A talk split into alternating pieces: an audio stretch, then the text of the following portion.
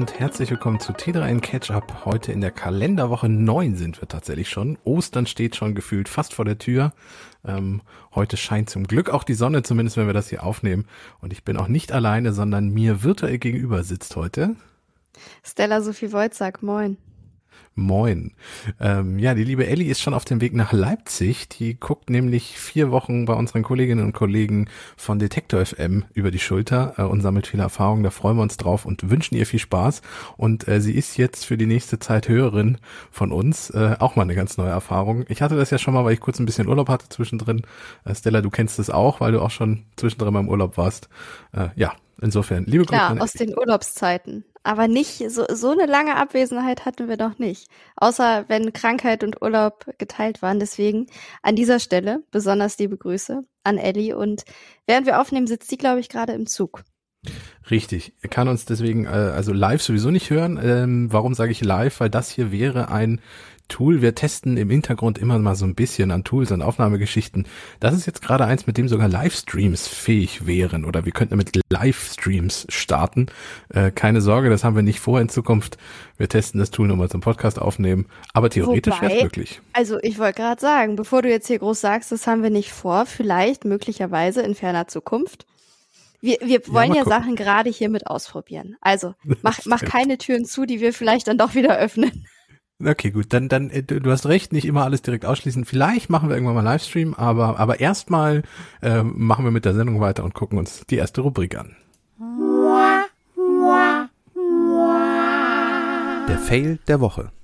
Ja, Eigentlich sind das Punika. streng genommen zwei Fails, denn vergangene Woche, Ende Februar, kam die Nachricht, es wird keine Punika-Säfte mehr geben. Seit Richtig. September vergangenen Jahres wurde sogar die Produktion schon eingestellt, still und heimlich, abverkauft werden nur noch Restbestände.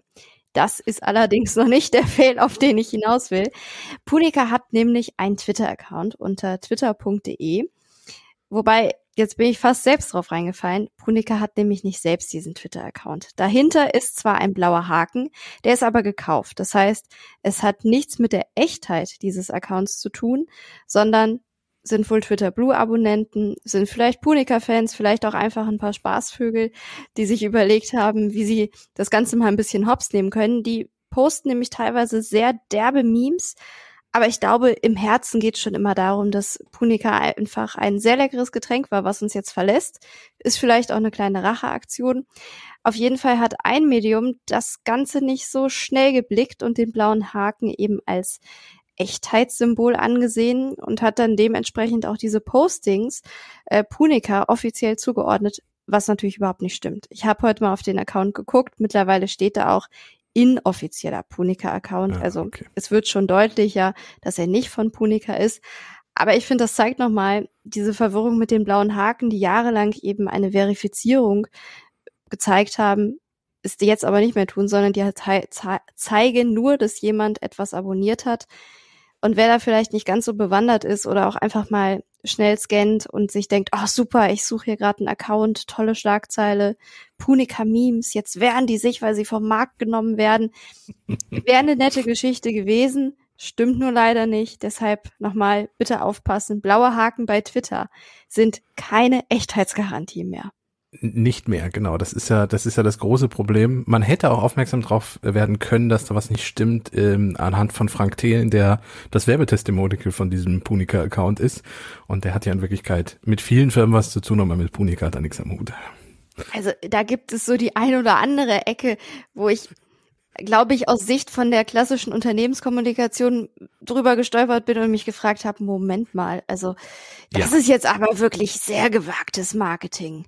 Äh, es, ist, es fing als so ein Account an, der wirklich so tat, wie wenn er ähm, übrig gebliebene Punika-Mitarbeiterinnen wären, die jetzt noch ein bisschen twittern, bis kein Punika mehr quasi verfügbar ist in den Supermärkten.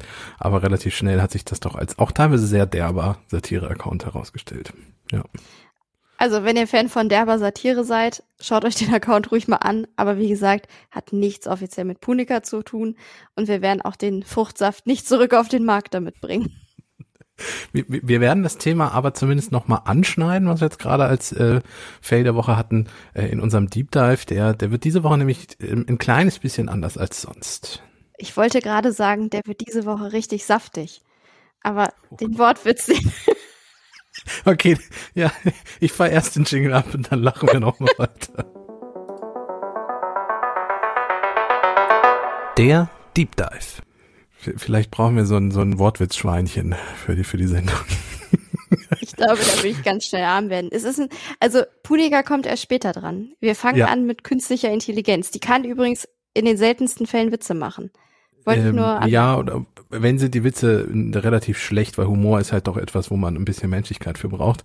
Ähm, ja, worüber reden wir heute? Ähm, wir haben wie immer das Netz durchforstet nach den aktuellen Nachrichten und Themen für diese Sendung und uns sind dabei mehrere Sachen aufgefallen, nämlich dass es verschiedenste Themen gibt, die wir aber alle schon mal behandelt hatten als Deep Dive. Es wird gerade ganz viel über TikTok geschrieben und gesprochen. Es wird wieder natürlich immer noch und ganz viel über ChatGPT gesprochen. Twitter ist ein Thema, haben wir auch gerade auch besprochen. Cell Broadcast ist ein Thema und dann ist uns aufgefallen, hm, da sind viele neue Punkte dazu gekommen. Wir behandeln es aber jetzt gerade nicht, weil wir in der Sendung schon mal drüber gesprochen haben. Das ist ja irgendwie doof. Lass uns doch mal sowas wie eine kleine Art Update-Folge machen und mal auf fünf der Themen, die wir in den vergangenen Episoden besprochen haben, drauf gucken und gucken, ob sich da was getan hat. Und das erste ist ChatGPT, das erste Thema.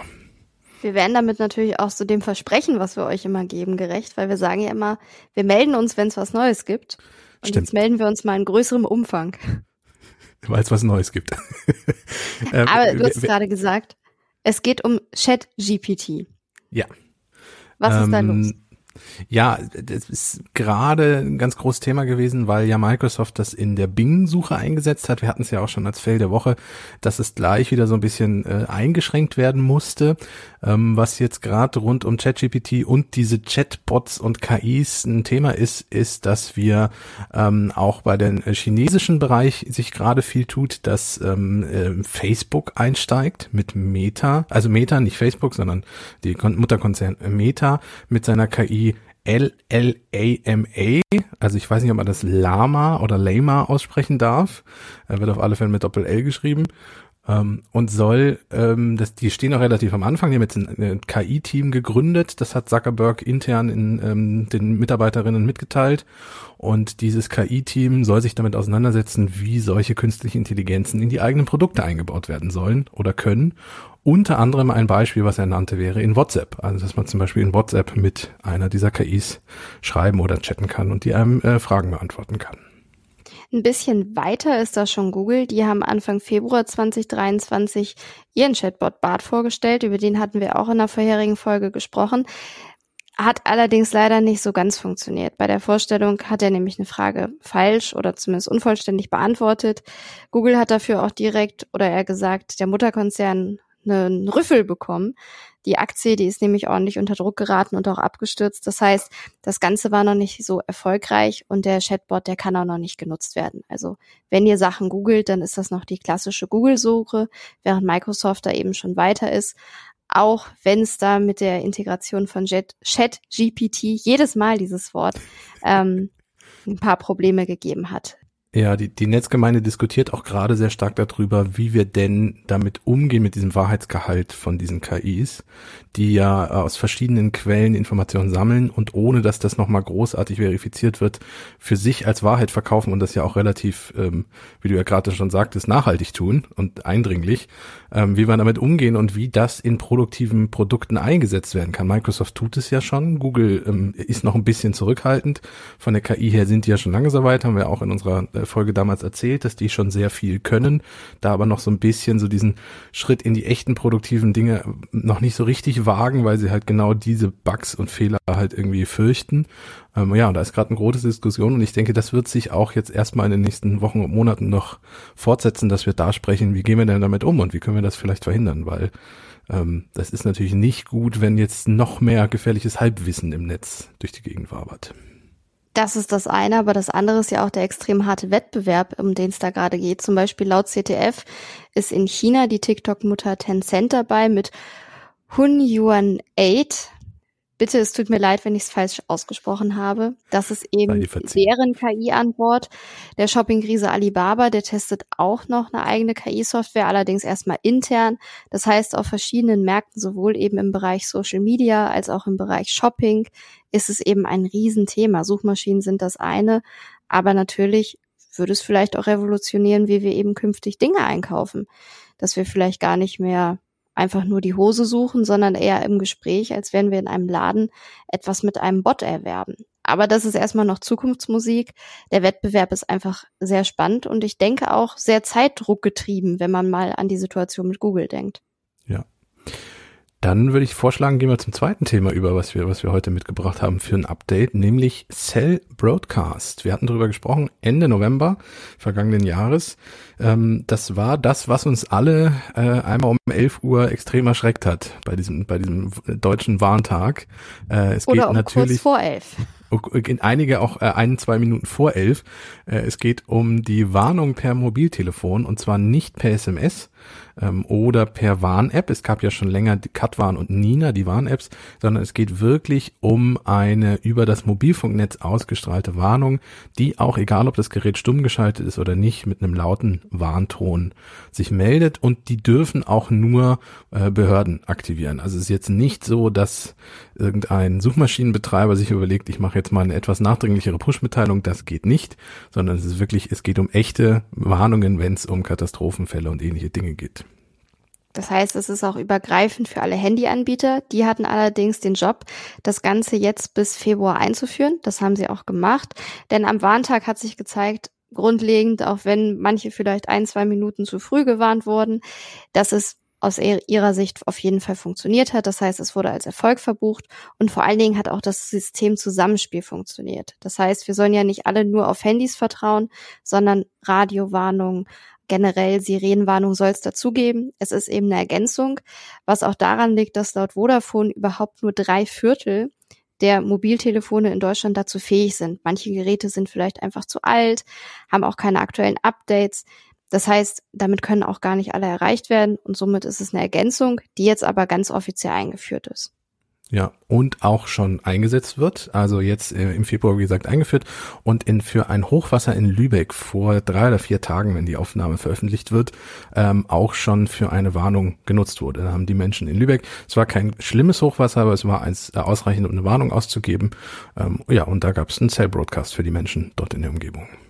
Zumindest für die, wo das Betriebssystem aktuell war und wo der Flugmodus nicht äh, angeschaltet war. Das wollte ich nämlich noch ergänzen. Wenn das Handy sich im Flugmodus befindet, dann kann da auch kein Signal eingehen und dann passiert da auch nichts. Es ist ja im Flugmodus. Deswegen gibt's auch die Empfehlung, vielleicht manchmal das Ganze lieber in diesem Schlafzustand. Das ist ja bei jedem Handy ein bisschen unterschiedlich, wie das dann heißt. Ich glaube, beim iPhone ist es der tatsächlich auch der Schlafmodus oder so heißt das. Nicht stören äh, Modus, genau, da gibt's verschiedene. Du kannst den Schlafmodus machen, da bleibt das Display dann auch dunkel, wenn eine Nachricht kommt, aber du kannst auch ganz individuelle einstellen. Also ich habe zum Beispiel für fürs Arbeiten eine, wo dann ähm, nur die Arbeits-App Push-Mitteilung bekommen und ich habe für den Feierabend auch eine, wo dann die Arbeits-Apps alle stumm bleiben. Ähm, das ist ganz Das, das ist sehr vorbildlich. Ja, ja, ich weiß. So, ich so genau habe ich das nicht eingerichtet. Ich gebe zu, ich schalte mein Handy einfach, wenn ich schlafen will, in den Flugmodus. Aber gut, vielleicht werde ich das in Zukunft dann auch nochmal in Angriff nehmen. Auf jeden Fall nur die Info, im Flugmodus funktioniert es nicht und aktualisiert immer eure Software auf den Mobiltelefon. Das ist genau. sowieso gut, weil da geht's ja auch um Sicherheitsupdates.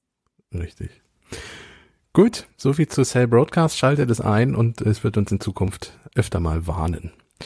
Ähm, Warnungen gab es auch, um eine Überleitung zum nächsten Thema hinzukriegen, schon vor einer Weile vor TikTok. Und wir haben drüber gesprochen. Wir haben TikTok als Deep Dive-Thema einmal behandelt. Und wir haben damals schon gesagt, dass es Datenschutzbedenken gibt bei der App. Und zwar vor allem in den USA damals noch. Stich, Stichwort, die Server stehen häufig in China, beziehungsweise die ganze Infrastruktur kommt ja aus China. Ähm, TikTok wurde auch genutzt für ähm, das Ausspähen von mehreren Journalistinnen, also die Daten, die bei TikTok äh, aufgelaufen sind.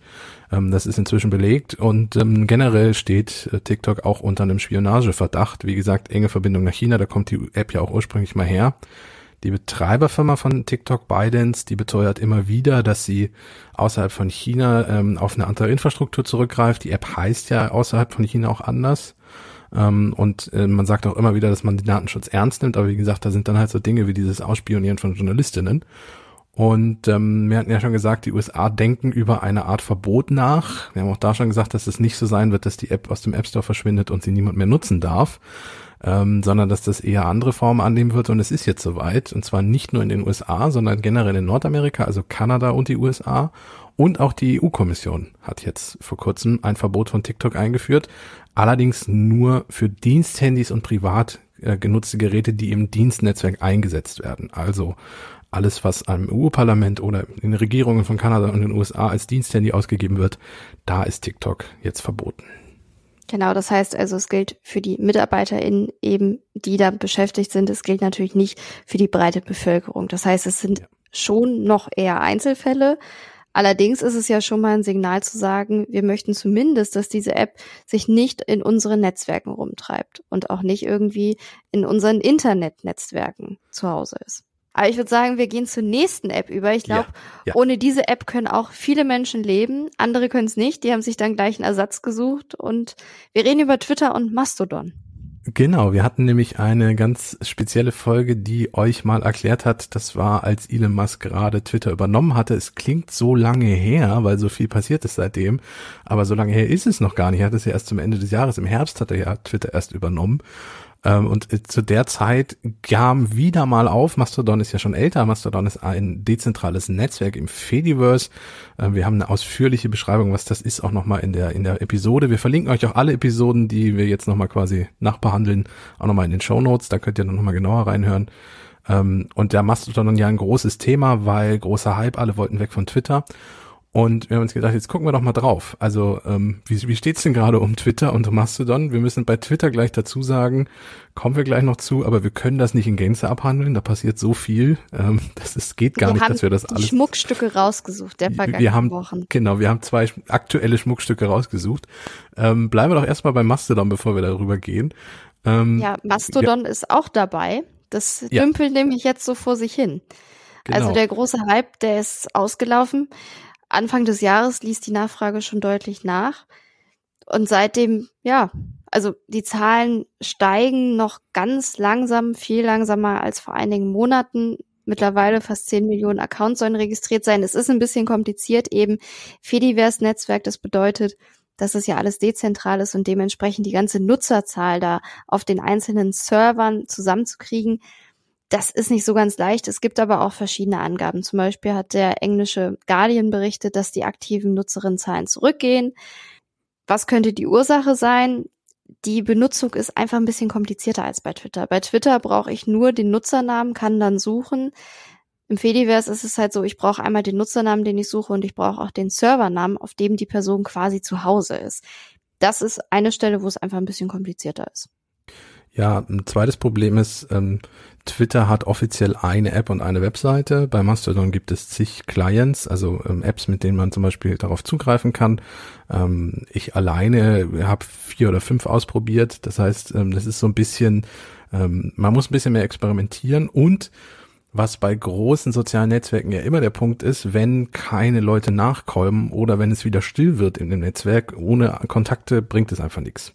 Muss man einfach dazu sagen. Also wenn viele Leute Anfang des Mastodons Hypes umgestiegen sind und dann ihre Accounts nicht mehr nutzen, beziehungsweise nicht mehr aktiv nutzen, dann ist die Community dort so klein, dass man irgendwie nicht mehr möchte. Ähm, und deswegen kann es durchaus sein, dass dann die Zahl der aktiven Nutzerinnen zurückgeht. Also die Zahl der Nutzerinnen steigt noch, weil es immer mehr werden, ähm, wenn man den Account nicht direkt wieder löscht, aber aktiv nutzen scheinen das immer weniger Leute. Ähm, ich muss aber dazu sagen, ich, der ja Mastodon regelmäßig nutzt ähm, und auch inzwischen komplett umgestiegen bin, ich habe es geschafft, eine, eine Bubble dort aufzubauen und zu finden, die für mich völlig ausreicht, um Twitter AD zu sagen und Tschüss zu sagen. Ähm, und es ist auch so, dass weiter noch experimentiert wird und dass immer mehr große Medienhäuser zum Beispiel auch kommen und immer mehr große Accounts dorthin kommen. So ist es aktuell zum Beispiel so, dass die ARD und ZDF mit eigenen Mastodon-Instanzen noch experimentieren. Die sind noch nicht offiziell da. Ich folge denen über inoffizielle Accounts, also ein Bot postet deren Nachrichten, ähm, aber offizielle Instan Instanzen gibt es und dort wird gerade rumexperimentiert. Es tut sich also noch was bei Mastodon. Werbung das Podcast Radio Detektor FM hat gerade zusammen mit Radio 1 vom RBB den Storytelling Podcast Teurer Wohnen gestartet. In sieben Episoden widmen sie sich dem Immobilien- und Wohnungsmarkt. Denn wohl jede und jeder von uns hat schon mal vergeblich nach einer bezahlbaren Wohnung gesucht. Anhand eines konkreten Beispiels aus Berlin zeigen sie, was überall in Deutschland falsch läuft und suchen auch nach Lösungen. Hört und abonniert doch Teurer Wohnen einfach in eurer Lieblingspodcast-App. Mehr Informationen findet ihr auf detektor.fm slash teurer-wohnen.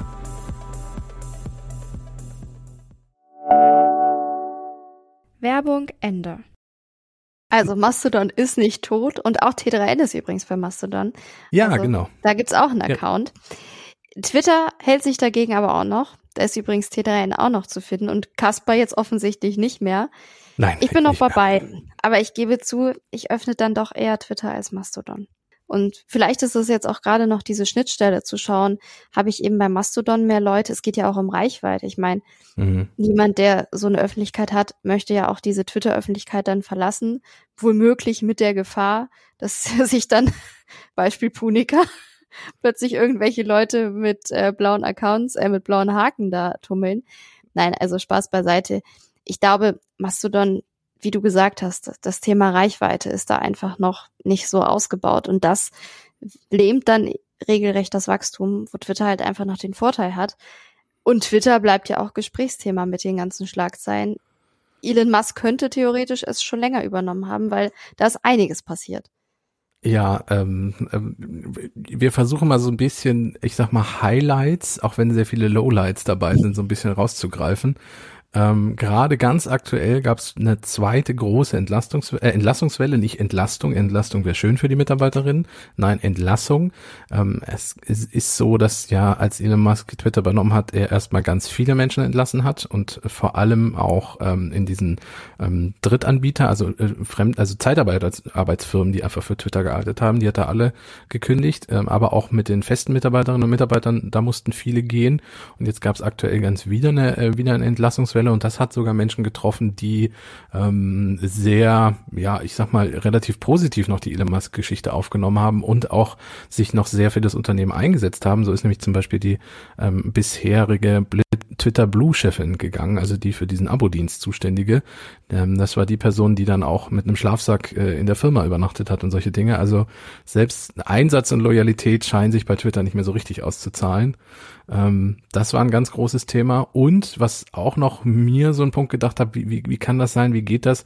Twitter zahlt in letzter Zeit kaum noch Rechnungen, also eigentlich so gut wie keine mehr, also keine Miete mehr.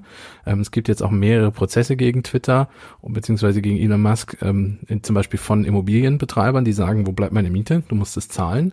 Da sind mehrere Millionen Euro offen. Und ähm, Slack und ähm, auch Jira. Das sind zwei Tools, die man als äh, Firma im digitalen Bereich einfach häufig einsetzt. Ähm, man kann natürlich auch Microsoft Teams zum Beispiel einsetzen. Ähm, also für Kommunikation ist Slack da, nutzen wir auch bei uns bei T3N.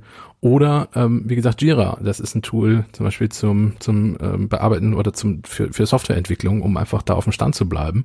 Und beide Tools waren von einem Schlag auf den anderen nicht mehr da. Vermutlich, man weiß es nicht genau, aber vermutlich, weil Twitter auch die Rechnung nicht mehr bezahlt. Und dann haben Mitarbeitende einfach im Homeoffice konnten nicht mehr arbeiten, weil sie nicht mehr miteinander kommunizieren konnten und ihre Tickets nicht mehr bearbeiten. Und dann haben sie einfach freigenommen. Ähm, und, und solche Dinge passieren gerade bei Twitter und das ist doch ein bisschen, bisschen beangst, äh, beängstigend, finde ich immer mal wieder. Also nur um die, wir reden jetzt immer über diesen blauen Haken. Wie sieht das in Deutschland aus? Das Ganze heißt bei uns Twitter Blue, kam Anfang Februar in Deutschland auf den Markt. Monatsabo kostet so 10 Euro, Jahresabo kostet eben 100 Euro und damit verbunden soll unter anderem sein. Irgendwie kommt mir das von Meta äh, vertraut von besserer Kundenservice, bessere mhm. Reichweite und eben das schöne blaue Häkchen. Ja, und ein Punkt, den du auch aufgeschrieben hast, 4000 Zeichen statt 280. Twitter mhm. war mal ein Kurznachrichtendienst ich möchte keine Tweets mit 4000 Zeichen lesen. Also 4000 Zeichen, das ist eine, das ist eine News bei t3n.de.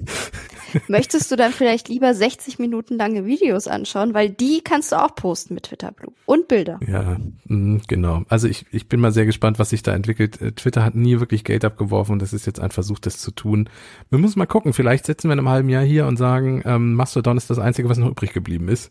Twitter gibt's gar nicht mehr. Insofern. Ist mal das gucken, deine Theorie? Wollen wir da Wetten abschließen? Schließen. Wir können mal in Wetten, nein, ich denke nicht, dass Twitter in einem halben Jahr weg sein wird, aber ähm, wenn die so weitermachen und diese Nachrichten, das wird ja immer lustiger und immer mehr Hiobsbotschaften, äh, ja, mal gucken, wie lange, und wenn noch mehr Leute entlassen, dann ist auch die Infrastruktur irgendwann nicht mehr händelbar. Mal gucken, was da so noch passiert. Thema Geld verdienen, das ist ja auch was, das wollte ich noch äh, schnell ergänzen. Äh, Elon Musk möchte nämlich auch die Werbung bei Twitter verändern. Die soll sich nämlich ja. eben nicht mehr an den Interessen orientieren, sondern quasi eher so nach Google-Vorbild an einzelnen Keywords, an einzelnen Schlagwörtern, die dann eben in den Tweets auftauchen und er erhofft sich davon, dass eben Werbung bei Twitter auch besser performt und dass dementsprechend vielleicht auch mehr Geld reinkommt. Ja, das ist nur hochgradig problematisch. Ähm, viele äh, Fachleute aus der Werbebranche äh, schlagen auch die Hände über den Kopf zusammen. Und aus ähm, Sicht eines Journalisten, der in Medienhäusern arbeitet, wo Werbung ausgespielt wird, weiß ich auch, dass man das eine Weile schon nicht mehr so macht. Denn ein Beispiel ähm, in einem Artikel über ein Kreuzfahrtunglück äh, von einem gesunkenen Schiff mit vielen hunderten Toten, ähm, wenn dann Werbung ausgespielt wird von äh, einem Kreuzfahrtunternehmen, wie schön doch Kreuzfahrten sind, nur weil ganz oft Kreuzfahrt in dem Artikel vorkommt, das ist keine gute Idee. Und das wird auch bei Twitter nicht funktionieren. Nur weil ich über Kreuzfahrten schreibe, muss man mir da nicht Kreuzfahrtwerbung einblenden. Es kann nämlich auch sein, dass ich nicht positiv über sowas schreibe. Aber gut, das wird Elon Musk auch noch feststellen. Das ist sein Problem damit. Er muss, muss, muss er noch klarkommen mit. Ich habe das Gefühl, dass es in nächster Zeit noch viele Schlagzeilen geben wird zu dem Thema. Denke auch. Ich glaube aber auch Twitter wird sich halten, Mastodon wird langsam weiter wachsen und Twitter vielleicht etwas fallen. Es bleibt spannend. Spannend ist aber auch das nächste Thema, das letzte, auf ja. das wir jetzt nochmal zurückblicken wollen. Es geht nämlich um autonomes Fahren.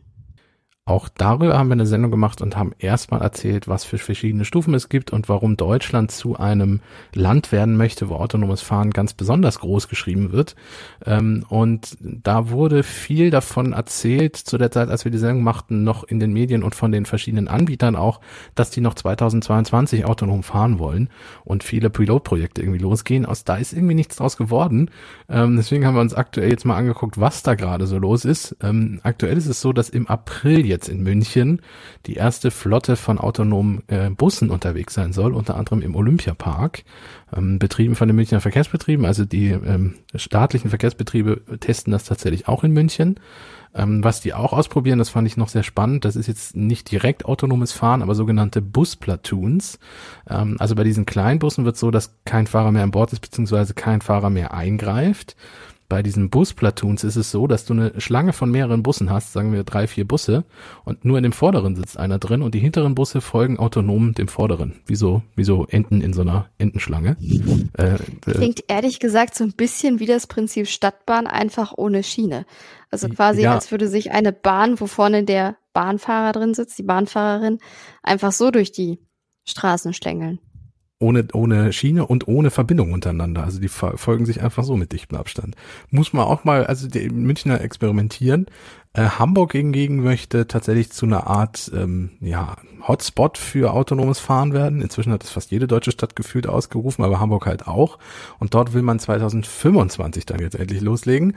Ähm, Sixt wollte eigentlich 2022 noch ähm, mit autonomen Taxis durch die Gegend fahren. Das wird wohl dann jetzt erst in diesem Jahr was. Ähm, und nochmal zurück nach Hamburg. Die wollen 2030 sogar bis zu 10.000 autonome Fahrzeuge in der Straße und in den Straßen haben. Mal gucken, ob das so passiert und ob das klappt.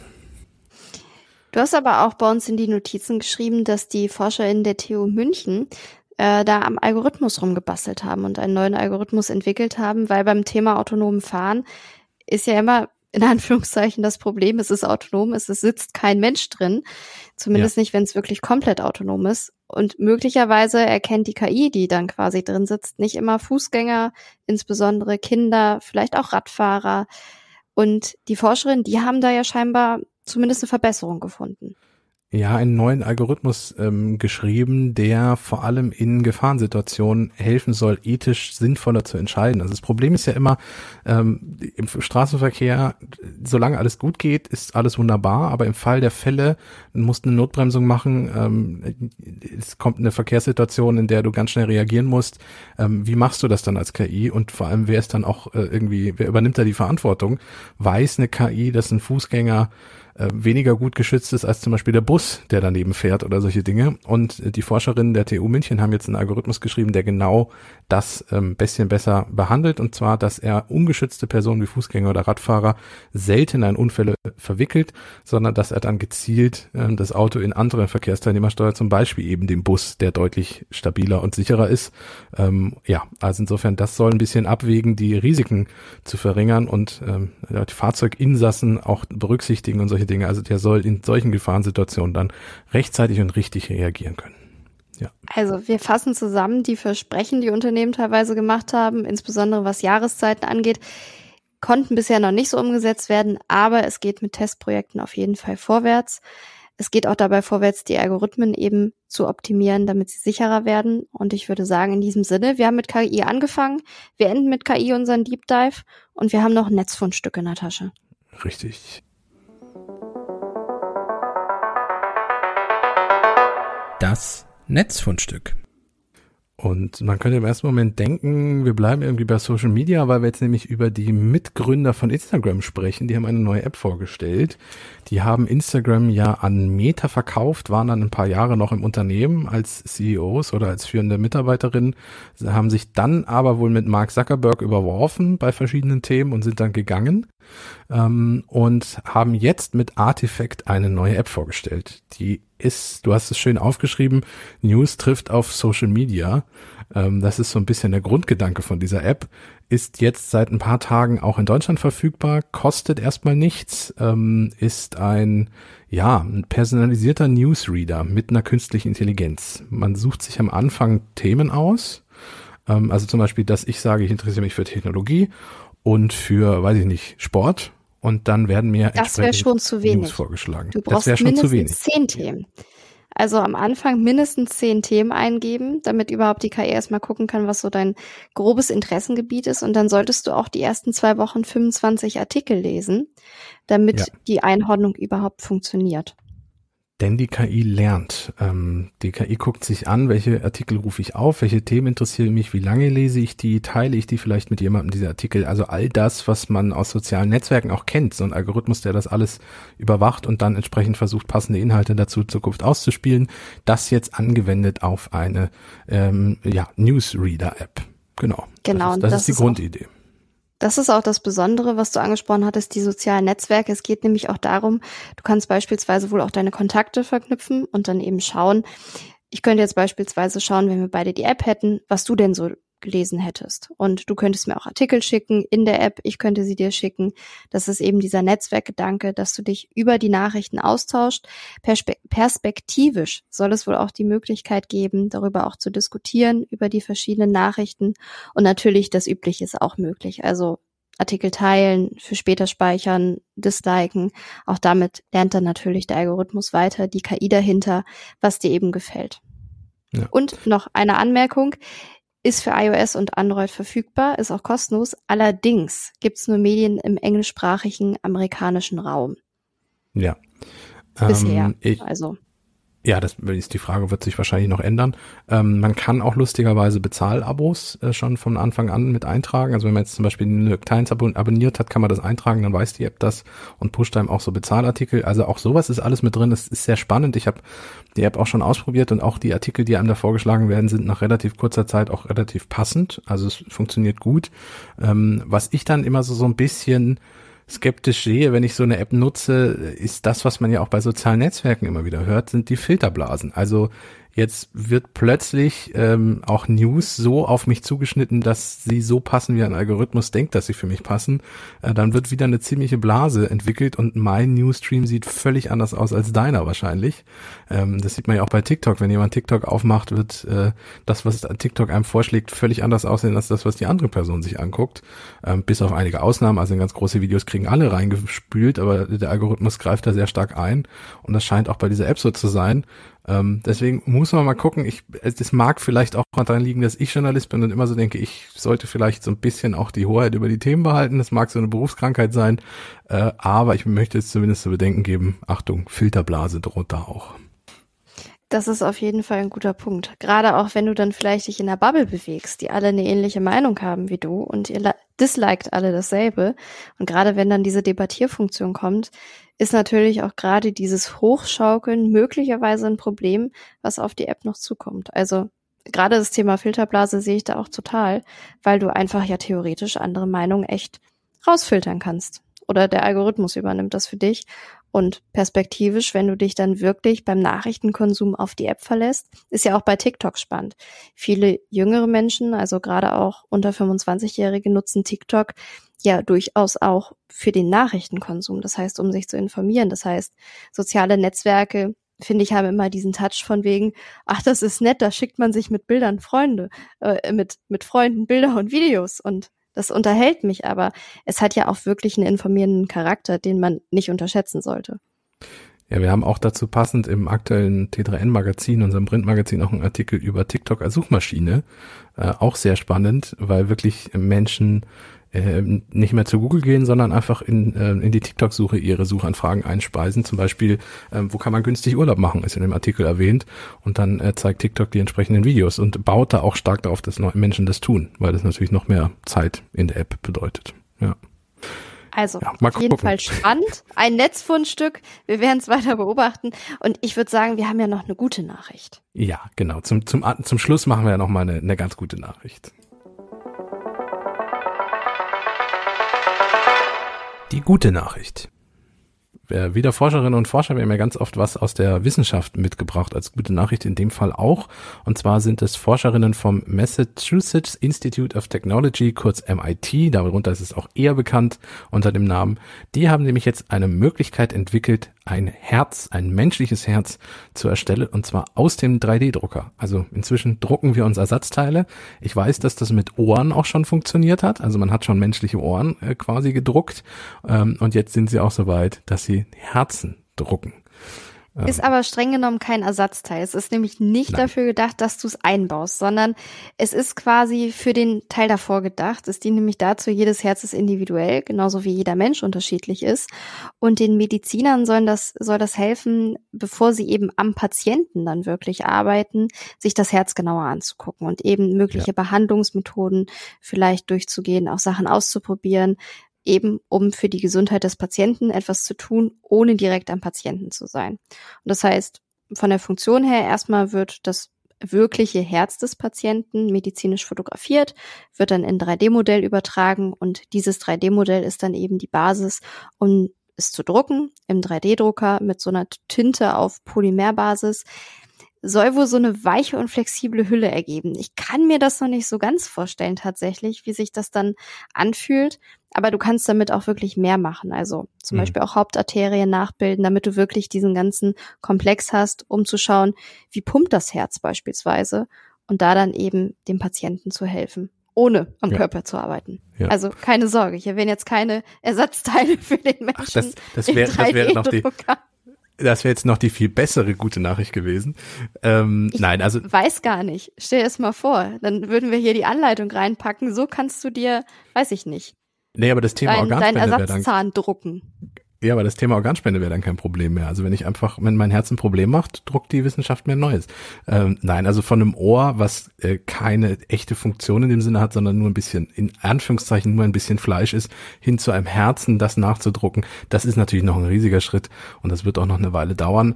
Aber auch das ist ja schon eine gute Nachricht, dass man jetzt mit so einem äh, Polymer äh, Teile quasi in 3D eins zu eins nachbilden kann, um daran besser zu arbeiten. Ist ja auch schon mal gut. Deswegen haben wir uns entschieden, dieses künstliche Herz aus dem 3D-Drucker dann diese Woche zu gute Nachricht, zu guten Nachricht werden zu lassen. Quasi eine Nachricht mit Herz. Ich dachte, oh, oh, oh. ich starte mit einem schlechten Wortwitz und, und so zum Ausgang der Folge. Ja, ich habe da auch gar nicht mehr so viel mehr hinzuzufügen, außer ähm, abonniert uns, wenn euch die Sendung gefällt. Ähm, lasst uns einen Daumen da oder ein Herz oder ein, ähm, ein Herz, klar, aber auch ein Stern. Bei manchen Podcast-Apps sind es ja Sterne. Ähm, nicht nur ein, nichts. fünf. Genau, fünf, genau. Kostet nichts, äh, bleibt kostenlos. Und wenn ihr Kritik oder Anregungen habt, gerne an podcast.t3n.de. Ja, und in diesem Sinne wünsche ich euch eine schöne Restwoche und wir hören uns nächsten Mittwoch wieder. Bis zum nächsten Mal. Tschüss. Tschüss.